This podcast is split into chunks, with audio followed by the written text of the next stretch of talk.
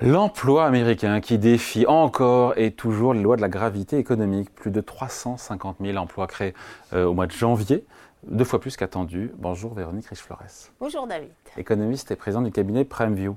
PrimeView, RF Research. Je n'ai même pas réalisé. Oui, je sais. On aime beaucoup Pierre Sabatier, mais voir. On aime beaucoup Pierre Sabatier aussi. RF Research, bien sûr. Euh, rapport exceptionnel, encore une fois, euh, qui va pousser la Fed, on l'a compris, à prendre son temps avant de baisser ses taux. Donc on l'a compris, pardon, je le dis, c'est un peu balancé comme ça, mais c'est mort, il n'y aura pas, sauf euh, problème grave d'ici là, mais il n'y aura pas de baisse de taux de la Fed sur le mois de, mars, même si 20% des investisseurs attendent encore une, baisse de taux.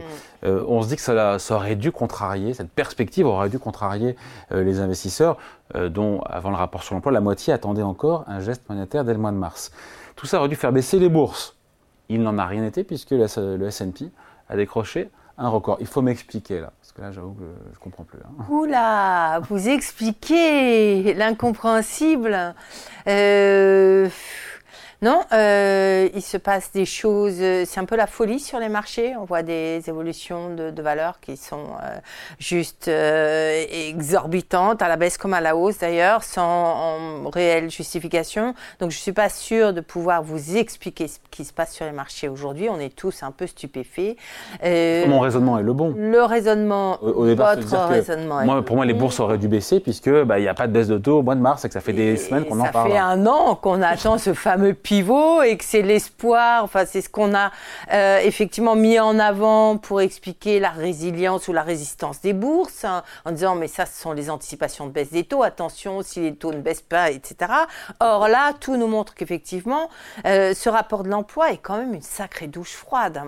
Euh, et en même temps, c'est une très bonne nouvelle aussi pour l'économie américaine qui, pour le coup, continue à croître, être solide. Alors, c'est peut-être une très bonne nouvelle. Ce qui est très troublant, du point de vue de l'économiste, du macroéconomiste qui suit ces révisions incessante des chiffres de l'emploi. on l'a pas dit au mois de décembre, 100 000 emplois de plus. 100 000 emplois de plus. Et, finalement, vous avez, alors quoi La raison, c'est quoi? Depuis le Covid, euh, l'Office, le, Bureau euh, du, travail ne cesse de réviser ses programmes de désaisonnalisation. Vous savez que toutes les saisons, tous les mois, euh, sont pas égaux en termes d'activité économique. Donc, il est de tradition, effectivement, de corriger tout ceci des effets dits saisonniers. Le Covid étant passé par là, l'administration américaine, pas seulement d'ailleurs sur les chiffres de l'emploi, n'a de cesse de réviser ses coefficients de désaisonnalité de revenir en arrière, de faire une espèce de tambouille que plus personne ne comprend aujourd'hui. Hein, vous, remettez en cause la véracité des chiffres, non? Euh, force est de s'interroger sur la véracité de ces chiffres, effectivement, qui n'ont plus rien à voir avec plus aucun des indicateurs économiques euh, récents, les plus traditionnels, les indicateurs de climat des affaires, des ISM, des PMI, ou euh, la durée hebdomadaire du travail. Je ne sais pas si vous avez vu, parce que finalement, personne n'en a parlé, qui a fortement chuté, qui traditionnellement est quand même un indicateur très fiable sur les tendances de l'emploi. L'écart entre les deux enquêtes donc tous les mois, on a deux enquêtes auprès des entreprises, ce sont les non-farm payrolls, donc les chiffres d'emploi, et puis auprès des ménages qui, permettent à l'administration américaine d'estimer le taux de chômage. Normalement, il peut y avoir des écarts ponctuels. Mais voilà, les écarts depuis 18 mois, euh, c'est plus des écarts, ce sont des océans qui nous racontent deux histoires différentes. L'enquête auprès des ménages est fidèle à peu près à ce qu'on avait ces derniers temps, c'est-à-dire une création d'emplois qui décroissent aux alentours de, 300, de 30 000 pardon, création de postes hein, euh, ces trois derniers mois. L'autre, euh, l'enquête des NFP, nous donne les chiffres que vous venez d'énoncer. Donc on a un espèce de malaise avec effectivement, euh, de la même manière, quand on regarde l'évolution du produit intérieur brut ou l'évolution des revenus, il y a, y a des gaps qu'on a, ça explique pas. Donc d'abord, une grande, un grand scepticisme par rapport à ces données extrêmement révisées et incohérentes avec l'ensemble de l'histoire. Mais pourquoi les investisseurs, pardon, pourquoi les investisseurs, pourquoi cette réaction inattendue C'est la psychologie des marchés qui, qui, ont décidé que tout allait bien Première conclusion, on a envie de dire, les conditions monétaires sont peut-être pas aussi restrictives que ce qu'on a en tête et ce qu'on dit, euh, qui appellerait à une réaction imminente de la Fed. J'ai l'impression que ce que nous disent les marchés, c'est qu'il y a une relative aisance encore, beaucoup de liquidités et, euh, et, de fait des, marchés qui résistent pas mal. L'autre, euh, l'autre raison, c'est, comme vous venez de l'énoncer également, bah, finalement, très bien, l'économie va bien, l'inflation décélère, alors bon, on passe à pieds joints sur les salaires qui se sont pris quand même une hausse de 0,6% sur un mois, ce qui est la plus forte depuis euh, deux ans, je crois, et euh, qui fait remonter le taux de croissance annuel des, mm, des, salaires, du salaire horaire, ce qui est quand même euh, très inconfortable pour la Réserve fédérale américaine. Parce que si l'histoire est véritablement celle-là, alors il n'y a plus de raison d'anticiper un, un, lending, un soft ou pas soft, mais en tout cas certainement. et donc il n'y a plus besoin de baisser les taux. Et donc du côté économique, c'est plutôt bon. Les inquiétudes sur les, les résultats des entreprises, peut-être qui étaient dans, le, dans, les tuyaux, peuvent être mises de côté, mais de l'autre côté, vous n'aurez plus de baisse des taux. Or, ce qui est intéressant également, c'est de regarder. les, taux à deux ans ont finalement un peu remonté. Hein. Ils ont pris quoi? 15 points de base, 17 points de base, c'est rien du tout. En gros, ce que nous disent les taux à deux ans, c'est que les anticipations sur la Fed ne bougent pas à deux ans. Hein. Donc, très bien, la Fed ne va pas baisser tout de suite, mais elle baissera autant, voire davantage plus tard.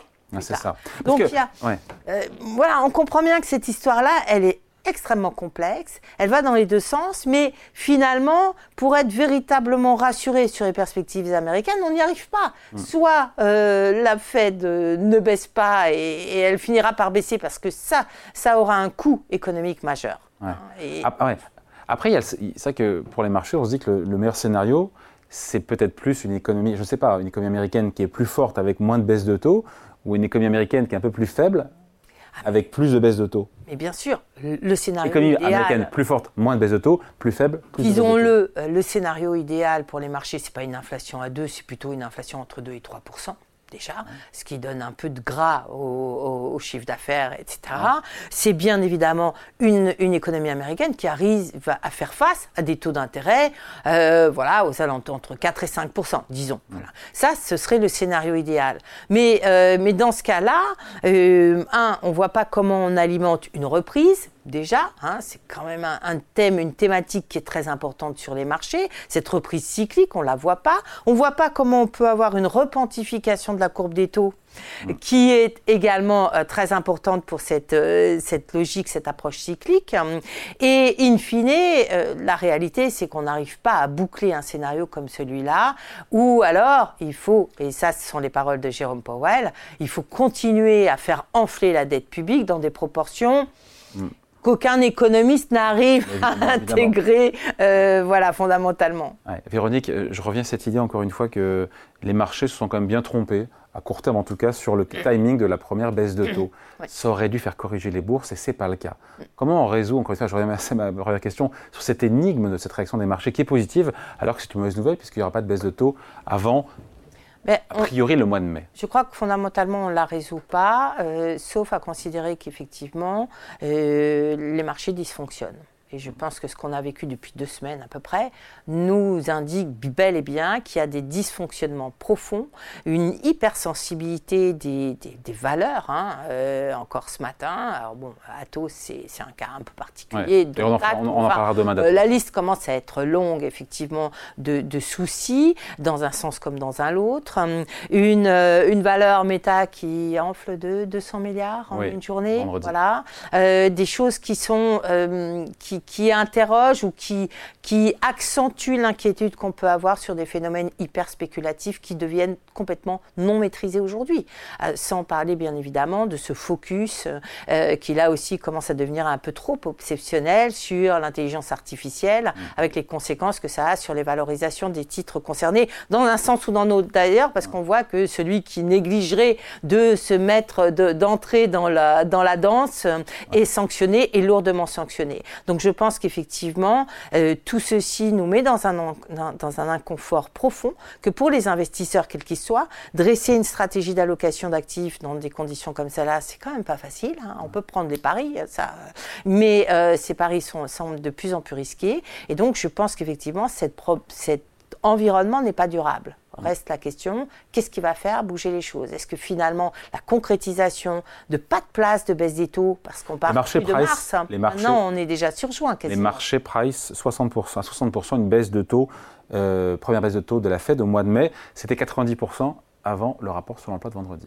Oui, tout à fait. Et euh, ce qu'on voit, c'est que les choses se décalent au mois de juin. Ça sera peut-être pas mai. Euh, et, ce sera peut-être juin. Bah, si le rapport sur l'emploi, si les rapports sur l'emploi, les deux ou trois à venir, sont dans la même lignée que celui de mois de janvier. Il n'y a pas de récession, il n'y a pas de ralentissement. Et on va peut-être même à un moment donné se poser la question d'une possible remontée des taux on n'en est pas encore là. On n'en est pas là, mais ça, va quand même très vite. Et alors, la, difficulté, c'est qu'il y a toute la chaîne des marchés mondiaux derrière la Fed. Hein. Il y a la BCE, la BCE qui commençait quand même à laisser entrevoir la possibilité de baisser ses taux en milieu d'année, juin ou bon.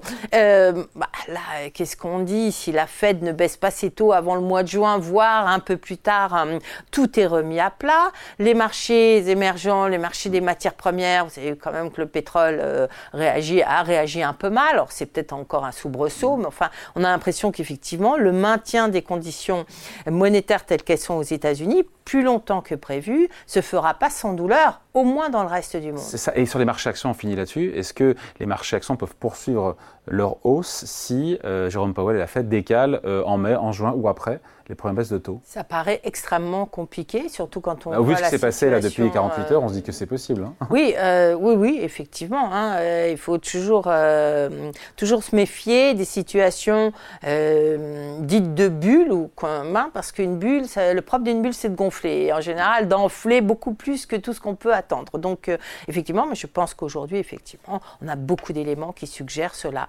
En Europe, ça veut dire qu'on maintenir des taux d'intérêt, je vous entendais parler de l'immobilier à l'instant, mm. euh, le credo, c'est quand même, euh, la BCE a, doit agir, hein, parce que le degré de contrainte monétaire est autrement plus, euh, plus impactant sur la conjoncture européenne. Le fera-t-elle si la Fed ne fait rien jusque-là? Mm. Ouf, on est quand même beaucoup plus hésitant sur cette hypothèse. Ça veut dire qu'effectivement, même les perspectives européennes, par exemple sur l'immobilier, euh, sont sans doute à reconsidérer potentiellement si tout ceci bouge. Eh ben, voilà. On n'est pas sorti de l'auberge. On n'est pas sorti de l'auberge, effectivement. Cette année s'annonçait. L'auberge monétaire. Euh, voilà, de l'auberge monétaire. Et et, effectivement, c'est un environnement extrêmement complexe. Merci beaucoup. Explication signée Véronique Riche-Flores, économiste et présidente du cabinet RF Research. Merci. Merci David.